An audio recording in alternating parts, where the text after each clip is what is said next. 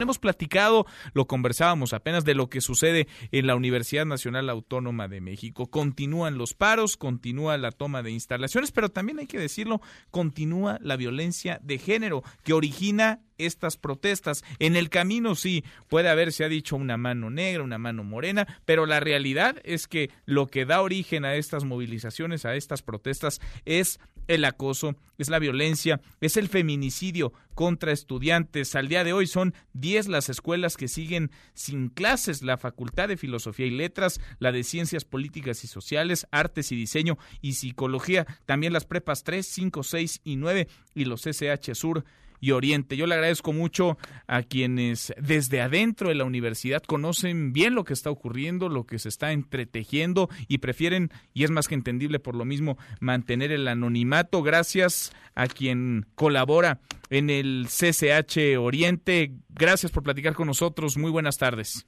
Buenas tardes, Manuel. Gracias por esta conversación. Platícanos qué es lo que se vive en términos de violencia, de amenazas y si esta violencia y amenazas han escalado y han derivado en asesinatos dentro particularmente del CCH Oriente.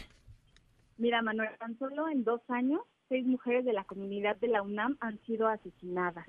En una de las mejores instituciones de América Latina han sido seis mujeres asesinadas. En el CCH Oriente, que es en donde yo trabajo, han sido tres chicas que han sido asesinadas, una adentro, Jennifer, y dos afuera. A una la quemaron y a otra la descasaron y la encontraron en pedazos.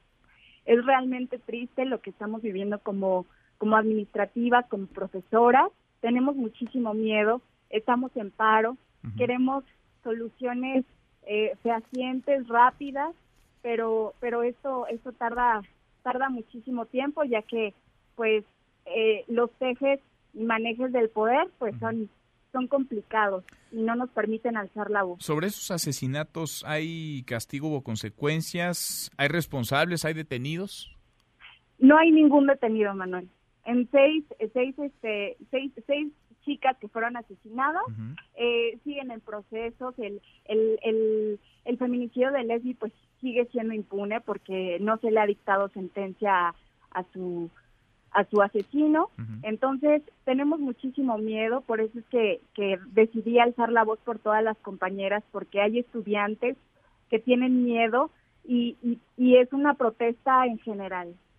Ahora, esto se pensaba o se ha dicho mucho, es un tema de estudiantes. Ahora nos hablas tú desde otra esfera, digamos, de responsabilidad como profesora académica como trabajadora administrativa, es también son también víctimas de esta violencia las mujeres que no solamente estudian, sino que dan clases, que trabajan dentro de los planteles de la universidad.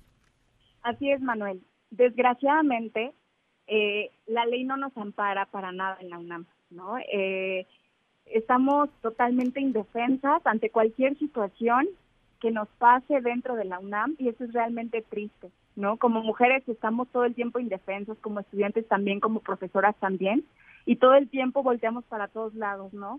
Sea noche, sea tarde, sea mañana en la UNAM tenemos miedo. Ahora, ¿qué les dicen eh, desde la máxima dirección de la Casa de Estudios, desde Rectoría, desde quienes están encabezando los trabajos de la universidad? Porque se habla muy bonito, se dicen cosas, se emiten comunicados, se llama a la conciliación, al diálogo, incluso se aceptan las peticiones del pliego petitorio, pero en realidad algo ha cambiado, algo se está transformando.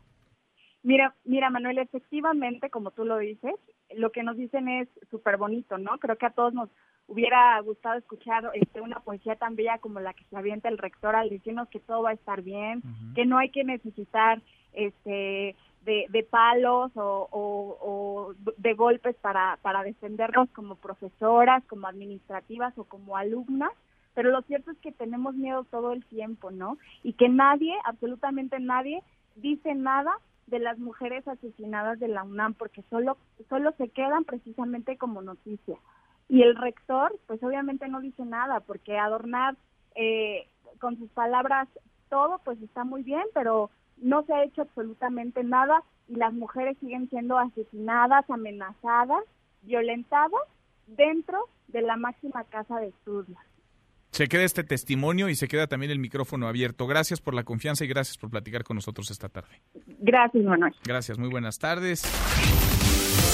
Mesa para todos.